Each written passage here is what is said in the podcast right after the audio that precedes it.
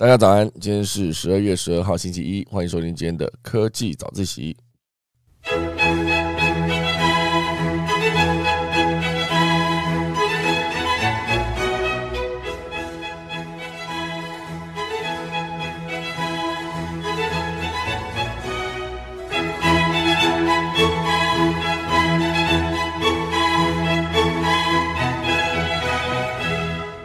好的，今天科技早起来跟大家分享的，就是最近非常非常夯的这个 Chat GPT。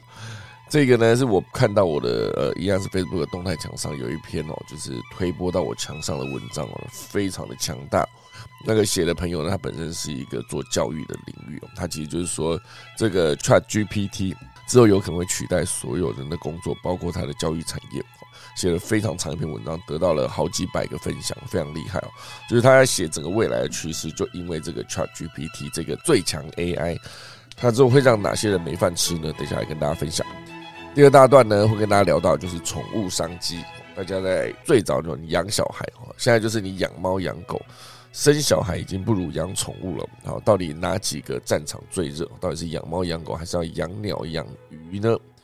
未来这个宠物真的是扮演非常重要的一个角度哦，等下来跟大家分享。第三大家都会跟大家聊到的是太阳能，百亿的太阳能商机现阶段大爆发了。接下来到底可以盖在哪些建筑物外面呢？让我们钟声过，开始今天的科技早自习喽。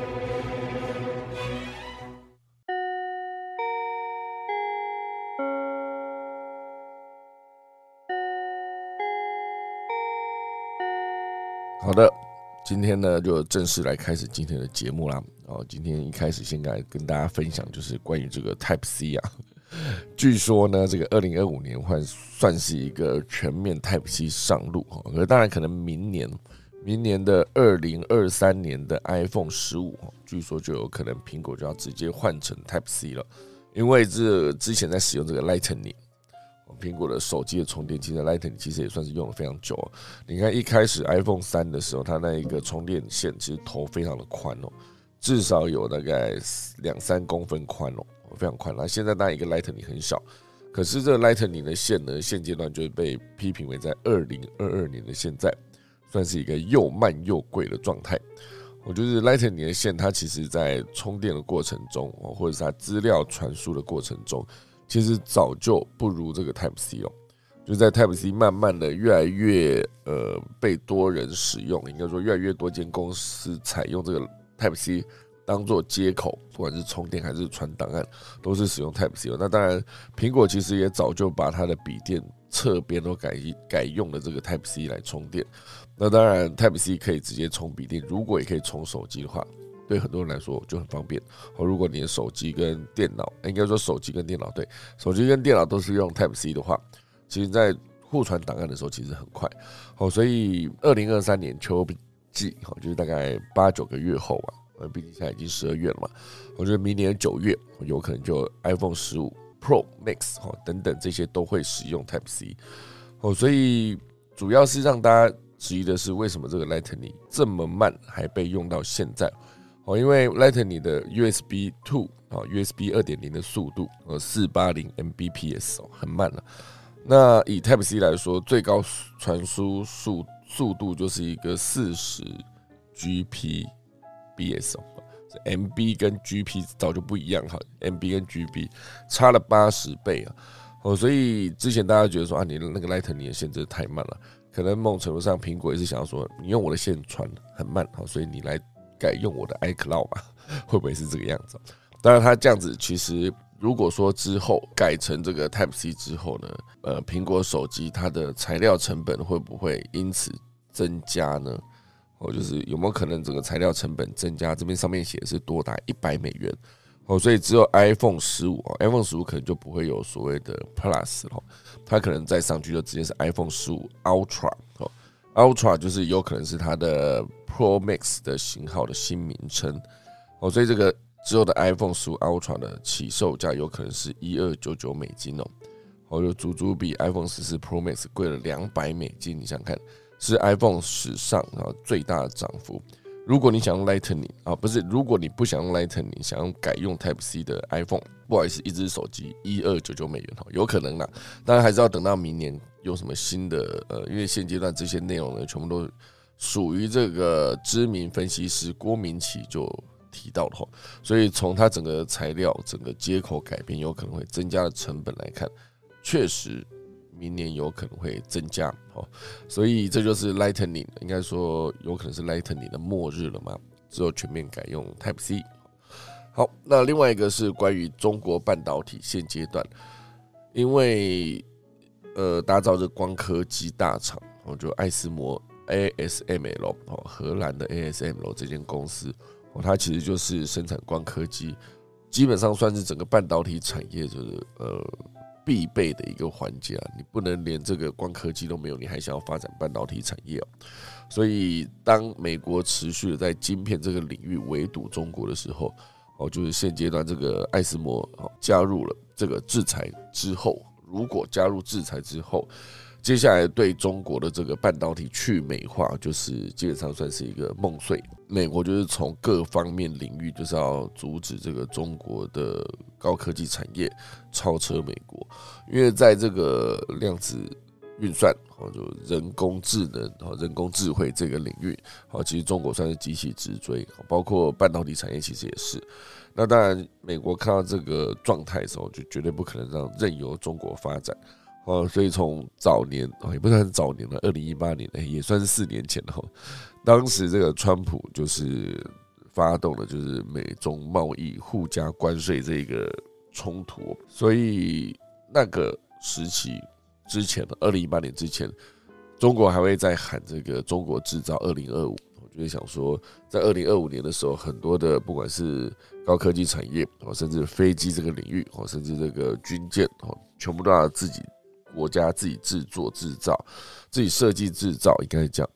包括它的呃飞弹等等，全部都要由自己研发来生产制造。然后之后也想要走一个内销，就是国内的内需市场。总之就是把这个二零二五中国制造放在他们最重要的议题里面。那当然后来呢，呃，就发现开始会得到美国的制裁之后，就渐渐的停止了这一个说法。我觉得二零二五中国制造这件事情就慢慢的淡出他们的主要的决策圈。哦，所以。当然，时间到了二零二二年的现在，好，对于这个半导体的封锁，好像之前想要成立的一个就是美国、中国啊，应该说美国、日本、韩国跟台湾，哦，就是这个 Chip Four 呃晶片联盟，哦，就是为了防堵中国。可是现阶段呢，直接把这个制裁范围呢往上延伸，到了他们的 ASML 这一个光科技大厂，因为毕竟呢，这一个。光科技现阶段，它在全球是九成的市占率。好，你把这个直接挡下来，基本上后面基本上就不用玩了，非常的严重。那当然，以中国和 ASML 的关系来看，呃，如果这个 ASML 接受了这个美国的建议，哈，就开始了对中国的制裁。对于中国来说，应该说对于 ASML 来说，你把这个。EUV 哦，就是停止出口之后，二零二一年呢，中国对 ASML 来说也是供应贡献了二十七点四亿美元的营收，基本上已经占它的整体营收的百分之十五，而且是仅次于台湾跟韩国的第三大客户。所以如果说 ASML 要加入这个制裁，就基本上就是把这个二十七点四亿美元的营收所有的，就是以二零二一年来看嘛，就要把这个营收全部哈往外丢，他就不要了。就基本上你的整体营收会直接陡降百分之十五，这对 ASML 来说也确实是一个非常大的影响哦，所以算是从这个美国禁令开始的这个二零一八年开始，就已经被美国禁止要向中国出口这些设备哦，当然是因为美国担忧中国取得更先进的半导体技术哦，所以如果之后这个领域被挡下来的话，哦，对中国的半导体。产业来说，才叫做真正的毁灭性的打击哦。因为其实之前面对美国的制裁哦，可能在其他领域啊，设材料啊，好，或是它的一些专利等等哦，全部在之前了哈，就算是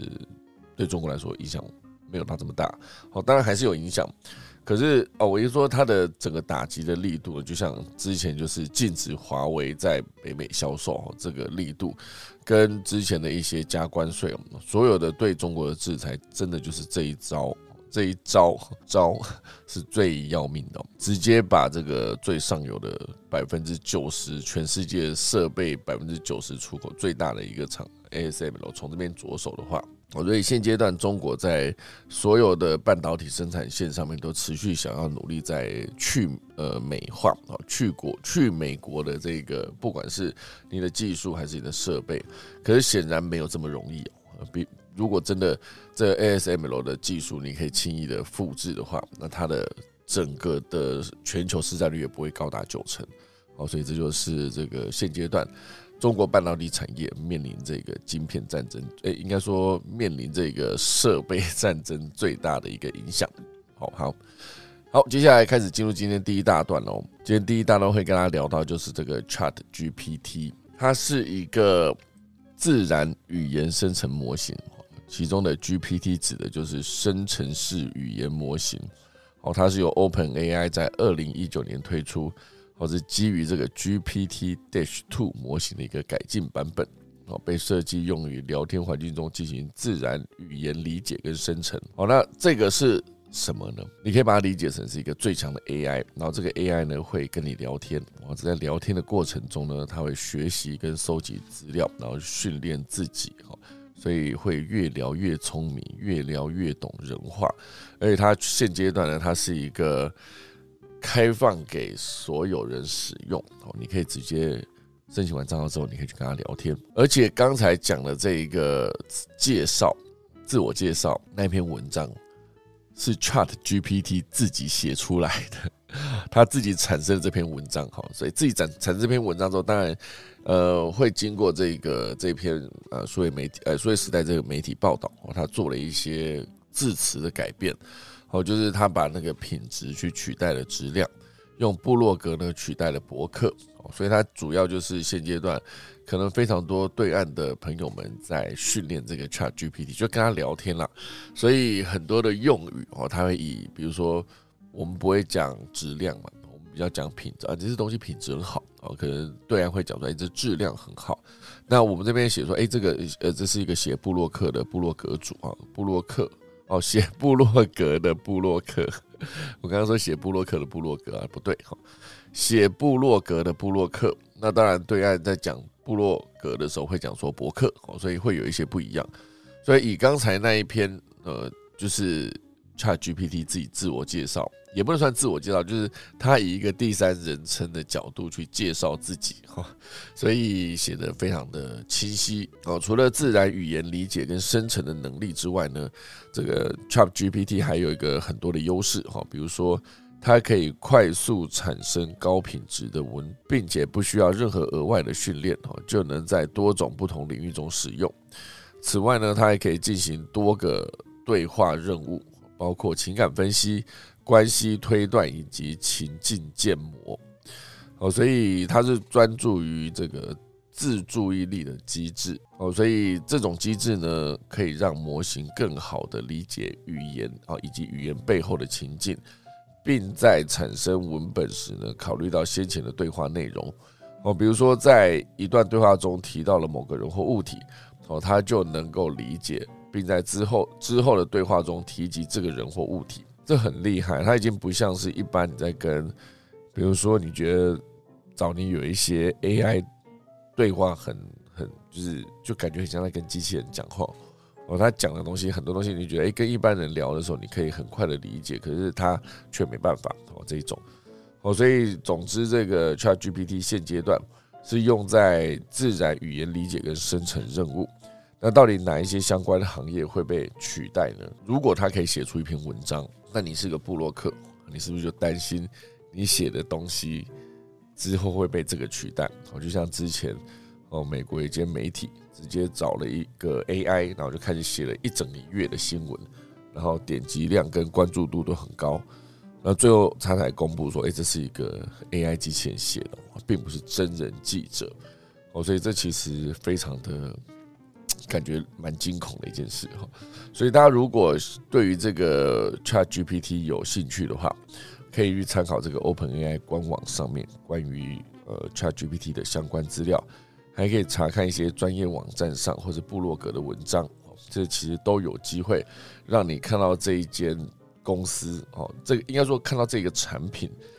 然后你去跟他聊天之后，因为现阶段全世界都在跟他聊，我觉得这个方式也非常的聪明啊。你如果是一个人关在呃实验室里面哈，持续不断的跟他一个人去跟他对话来训练他，跟把它开放到网络上，全球的使用者啊连得上网络啊进得来这个网站，你都可以跟这个 Chat GPT 聊天。你在跟他聊天的时候，他等于是同时间在向全世界的大脑学习。我这其实就整个量体就是整个可能是几十亿倍好的增加，就是比一个人哈会快非常的多。所以，当你持续不断的跟他聊天的时候，最近我的朋友们哦，至少也在至少也是十个了吧，基本上都会在我的动态墙上。因为我真的很少刷 Facebook 啊，所以我如果在 Facebook 上面看到这个有文章被推播上来的时候，那个比例如果以十个哈，就短短的几个动态里面就有十个左右哦，去发表他们跟这个 Chat GPT 聊天的过程，你可以问他任何的问题，他就会回答你。大家如果有兴趣的话，真可以去下载去使用看看，因为你在跟他对话过程中，你会觉得很新奇。可是事实上，你在做的事情也是在训练这样子一个 AI 哦，所以他才会知道说这个博客就等于布洛格，他才会知道说品质啊，就是质量等于品质，就是这一些语义背后，以后是不是有可能会分析出他的背后的情绪呢？哦，如果连情绪都能分析的话，那确实是非常的强大。哦，所以我看到我那一位在做教育领域的那个朋友，他提到说，这个当这个 Chat GPT 哦出来之后，未来有多少人会失业？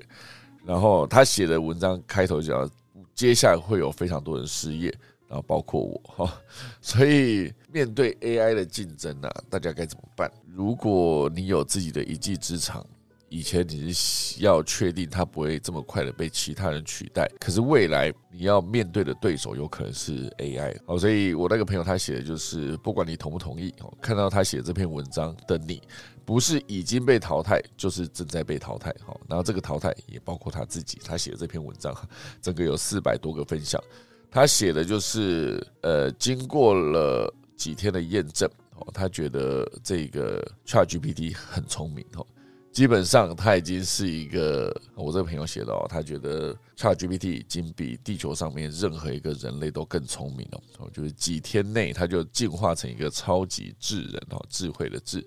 哦，所以一开始大家会觉得说啊，在跟这个 ChatGPT 聊天呢，一开始回答的不正确，而且还非常蠢哈。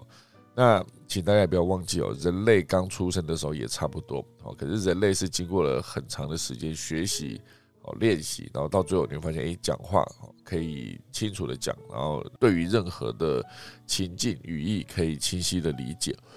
那当然，对于这个 ChatGPT 来说，它其实也是三天的事哦，几天的事。学习能力呢，大概就是比人类快个千万倍。所以，不管是城市还是法条，甚至是你把商业产品的知识或者客服回复，未来你如果把这些资料持持续喂给这个 ChatGPT，甚至就当做得给他一个教育。那他之后就可以快速的完成很多的任务，给建议、做咨询、哦，当顾问都可以。哦，所以当这个你去思考说你工作会不会被取代的时候，你可以先思考一下，在现在这个世界上哪一些工作不会被 AI 取代？哈，像之前讲的那个 AI 有一个陪伴的功能，也不是说 AI 啦，就是真人有一个陪伴照顾的功能。哦，现阶段这个 AI 无法完成。我就比如说这个长辈，他真的需要一个人哦，真真正正有体温的人陪在他旁边。那这件事情呢，目前为止 AI 是无法解决的。AI 可以回答你很多问题，快速的运算，可是对于真实陪伴这件事情是无法取代的。那类似这个真实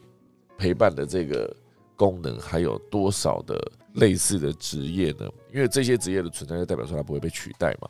哦，如果会被取代，好，包括以前，然后你想说你是个理专，好，这个理专可以呃给建议，好，给你建个投资的建议，然后让你可以更多的获利啊，是可以。可是未来 AI 可以在更快速的速度内，哈，去帮你找到更精准的资讯，好，给你更好的建议，那它就取代了理专的工作，好，所以我那个朋友后来就写说，他们公司已经替换掉三个可能会被 AI 取代的部门，就直接用 AI 去完成工作。那当然不是说把这这些人呢直接把他就是 lay off，不把让他们辞职，不是，而是把他们调到其他的单位哦去做更有价值的事情。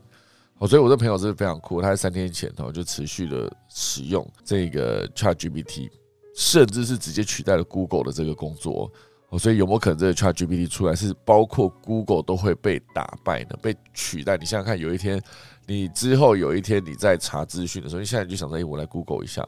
哦，我来我来 Google Map 上面找地址，哦，在呃 Google 上面找一些资讯、商品资讯，不管，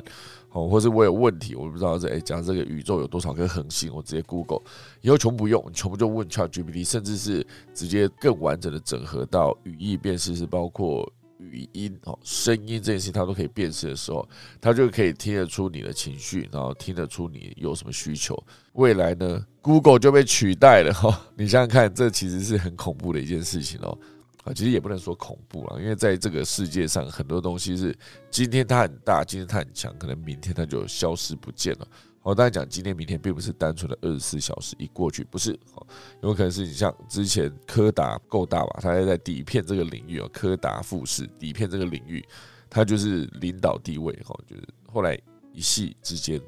它就输了哈，因为数位相机的出现。那一样是数位相机，之前这个苹果哦，或者有一些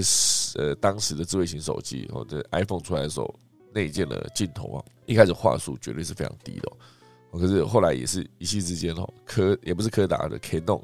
哦，跟那个呃，诶还有还有另外一家什么，总之呢，哦，他们就面临了强大的竞争。以前你出国就带一个很大的相机，是观光客啊，带相机好好的拍，可是现在很多的手机已经能够支援到。很好的画质，甚至你可以做出前景深了，用模拟运算出来的成效其实也不差。好，所以总之呢，我觉得 AI 会取代非常多的事情，大家可以先思考一下哈，不是要吓你，就是好了。我承认我自己是被吓到了，我的喜剧脚本哦，喜剧导演这件事情有没有可能也被这个 ChatGPT 取代呢？你可以问他哦，什么东西叫做喜剧？哦，问他喜剧的剧本怎么写？哦，或是你可以。问他就是，我觉得这个 ChatGPT 它的逻辑应该会有点接近是以前我在搜寻 Google 的内容哦，可是我在搜寻的过程中，我必须用一些，比如说用关键字啊，关键字当然大家会去用，可是用整呃整合的关键字，我就多个关键字做空格，然后或者是精准搜寻，比如说你在打双引号等等，哦，全部都是把这个一些搜寻的技巧啊，就 ChatGPT 是你要资讯，你不需要搜寻的技巧，就是。他可以直接透过他自己做的整合，给你一个你要的答案，这就变得更精准了。就是可能就是少了跟 Google 相比少了一个步骤，可是它依然可以找到足够多的资讯。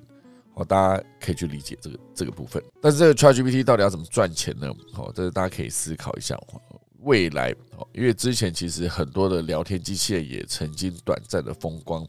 好，比如说。也别说聊天机器了，像之前的 AlphaGo 在围棋这个领域，二零一四年他就打败了哈，打败了这个呃一四年还一五年他就打败了世界的围棋围棋冠军哈，当时李世石嘛。那微软亚洲网际网络工程院啊，也之前也曾经在中国推出一个 AI 的聊天机器人，叫做小兵。那当时呢，也是造成了这个类似的这个 ChatGPT 的回响。好，但是毕竟二零一四年。这个聊天机器人小兵给人的经验呢，就仅接近于 Siri 跟小米 AI 哈这种智能音箱一样回答的能力，而且当年呢也没有类似人格化的 AI 问答体验。好，所以二零一四年大家觉得小兵很有趣，可是一段时间之内呢，大家就离开了，觉得已经玩腻了哈，就不玩了。好，所以当时毕竟这个小兵是诞生在中国。那她的智力呢，基本上是等于一个大脑还在发育的学龄小女孩。好，所以你乱教他什么，他是无法判断好坏。甚至当时在中国嘛，毕竟很多人在中国就想要尝试问他一些政治或者竞技相关的问题。好，所以之后啊，微软在二零一六年呢，又在 Twitter 上面发表了它的聊天机器人，叫做 Tay，好 T A Y。哦，就是一个针对英语使用者的美国版的小兵。所以如果说以这个智能机器人 AI 啦，它可以跟你聊天这个过程，现在这个 ChatGPT 之后，大家就会思考说你要怎么赚钱？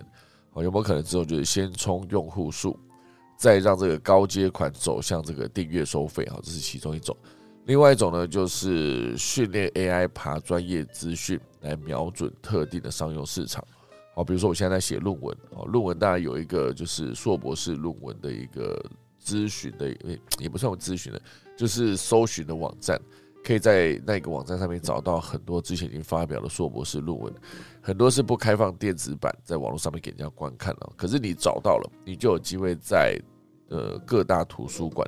哦，就像国图，它就可以直接有这一些论文的真实的纸本放在里面，你就可以去里面搜寻跟查资料。甚至你可以把它印出来，然后拿回来当做参考。好，所以类似这一些搜寻的过程，哦，之后就有可能会是这个 AI 很有可以发挥的一个空间。所以之后有可能用 ChatGPT 去写论文吗？我觉得他在现在这个时间点出现，真的太完美了。我可以去试试看，毕竟我现在真是一个在写论文的人。好啦，以上就是今天第一大段的，讲的非常久，我觉得就分享这个部分。那第二大段呢，会跟大家聊到就是宠物商机哦。大家有觉得生小孩不如养宠物吗？哦，这是一个很老的问题哈。今年十月，哦，一个创立超过四十年的这个老牌国产童装品牌，叫做 Y N 的二分之一，宣布即将全面结束营业。这创立四十年的老牌哦，就是童装品牌哦，要全面结束营业了。哦，尽管业界非常的震惊哦，但不难嗅出背后的原因很简单，少子化。好，如今在台湾呢，仍可以看到人们推着婴儿车的走在街头。哦，婴儿车还是一样多，只是里面不再是小婴儿了，而是猫小孩哈。很多的狗狗、猫猫直接在这推车探出头来，四处张望，哈，惹人怜爱。这些不是婴儿，就是猫小孩，就是猫猫狗狗坐在推车上，哈。那根据内政部的统计哦，台湾十五岁以下的人口呢逐年下滑。回顾二零一七年哦，当时还有三百零九万，到了二零二一年呢，只剩下两百八十九万。好，这是从呃二零一七到现在，呃，他统计到二零二一嘛，哦，四年来十五岁以下的人口呢，从三零九降到二八九，就是足足少了这个。二十一万哦，还是这样算吗？二十哎，三零九二八九二十万哦，少了二十万人。所以呢，这个反观啊，农委会宠物登记管理资讯网站上面，猫狗登记的数量却逐年上升，到了二零二一年，已经正式突破二九五万只，也就是说，比十五岁以下的二八九万人，好这些小朋友们。相比二零二一年正式黄金交叉，就是宠物猫狗登记的数量正式超越了这个这个十五岁以下的人口的总数，超过了六万只。好，这些 六万只用只来算人也怪怪的哈。总之就是登记的猫狗人数已经比十五岁以下人口多了。好，二零二一年的时候，现在二零二二年啊，有可能会增加啊，差距会越来越远。当然，这个人们对于陪伴的需求，现阶段是不会减少的。尤其是疫情期间，或者是这些猫猫狗狗们，其实它逻辑上来说，它不会背叛你。狗狗就是你对它不好，它诶一下就忘记了，还是跑过来找你，这样黏在你脚边的。猫其实也是它，虽然它会咬你，可是有些。文章就写说，哎，猫咬你是因为啊，它真的太喜欢你，没办法了，控制不了，所以我就常被我的猫咬。我可以了解我，它每次咬我就好，我了解你，我知道你是喜欢我的，这样就够了哈。那我的猫猫狗狗确实是很可爱，我觉得生小孩不如养宠物。然后整个市场规模，不管是保健品、食品，然后还是他们的玩具，还是他们的房子、屋子，全部都是可以赚钱的一些领域哈。呃，现阶段一些五字头的四主哈，就是他口袋最深，就会花很多钱在这个食品跟呃宠物的保健医疗上面，哦，非常的高，好，所以现阶段的呃一个东森宠物云来说，呃，很多的市场都出现了衰退哈，可是这个东森宠宠物云就是专门在卖宠物相关的，吃的、喝的、用的、穿的都有。所以十年来呢，台湾的宠物市场经济已经成长了三倍，非常多，从两百亿变成了六百亿，哦，十年来，那台湾有饲料厂，然后也可以直接为了顾研发也拼外销，所以这一期的这个呃数位时代的专题就是在写这个宠物财萌宠商机，就大家去思考说宠宠物的经济领域到底会是以哪一些，比如说制药还是食品还是家用品等等这些关于宠物相关的你可以赚钱的领域哈，其实都存在。大家如果有兴趣的话，可以去看一下本期的数位时代的专题啊，萌宠商机全解读哦。好的，接下来最后一则消息剩下一分钟哈，百亿太阳能的商机现阶段大爆发了，然后只能快速跟大家分享是哪三类的建筑物可以装太阳能板哈。那这三类建筑物呢，就是呃，哎啊，怎么不见了？哦，这三类的建筑物，好了，总之呢，这个之后，呃，你如果要装，啊，应该说，如果你要盖新的房子，可能会有在屋顶装一定容量的太阳能光发电的设备。哦，就是如果之后行政院在通过这个再生能源发展条例的修正草案，增订这个新建或是增建或者改建，哦，这三种，新建、增建或者改建，哦。一定条件的建筑物啊，屋顶都要设置这个太阳能的发电设备，争取在立院的本会期列为优先法案。业界就估计将引爆这个百亿元的太阳能哦商机哦，所以大概是这样来的哦。之后这个法规哦引领的这个改变，我觉得绝对就是会有非常多的企业或者民间去做配合，因为内政部统计哦，全台家户数已经突破九百万。业界以家户型太阳能发电装置，算起来十万到百万不等哦，所以如果之后可以再试出更多的空间来装太阳能晶片啊、太阳能片的话，那就可以带来更多的发电，发电可以给自己用，就变成绿建筑。那你发电过多哈，也不算过多，就是有剩的话，你还可以再回卖给台电，算是一个非常好的生意。好了。以上就是今天的科技早起啦，好，来不及念农民历，现在打下个钟喽。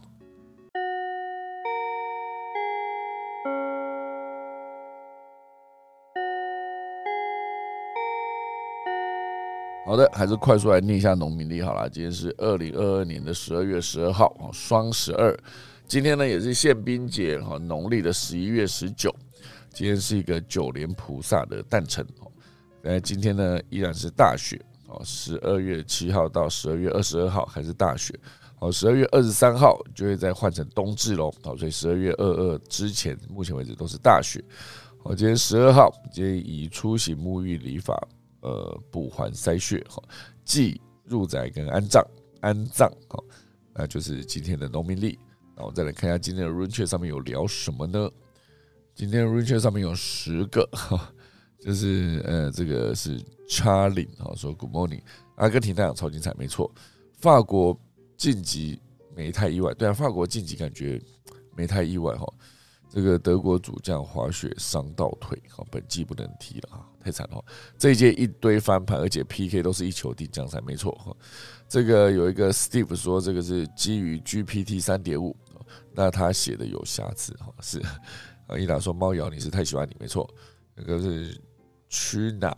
他说：“诶，算是妮娜吧，啊，屈妮妮娜是这样念吗？”他说：“宠物吃太好，身体健康要注意，适当的空腹，自体免疫力可以提升。哦，这也要提醒饲主注意，否则呢，毛孩生病了是没有健保的哦。”好，这让我想到，我有一个朋友之前来做这个宠物保险，我觉得逻辑上来说，就是如果你的宠物到最后，呃，这个身体变得很……不好，要去看医生打针的时候，他其实有宠物的保险，你就可以不用担心说在短时间之内就付出大量的现金哦。之前我的好朋友的猫呢，就是活到了十七岁哦，十七岁，然后后来呃，在最后面是因为他的肾脏有问题哦，哦，所以开刀，我觉得，短短时间内花了二十几万哦，所以这也是有可能会遇到的啊，就看。呃，你怎么去定义这些猫猫狗狗？有些猫猫狗狗可能已经是生病很严重了，我们就把它救回来，这样让它继续痛苦，跟就好吧，就只能放它离开哦，就是解脱，就看大家怎么怎么定义这件事情了。好，当然很多的，比如说狗是大概你也看得出来，当它突然变得无精打采，哈，可能就生病了。可是猫就很会忍啊，所以你就搞不清楚，哎，原来我的猫已经这么严重，可是它你就觉得啊不舒服也不讲哈。可是猫就这样嘛，没办法，我就要好好的观察你家的狗跟猫，你才知道说它们到底现在的状况是怎么样。好啦，以上就是今天的科技早自习啦，谢谢大家收听，我就再来打一次下课钟喽。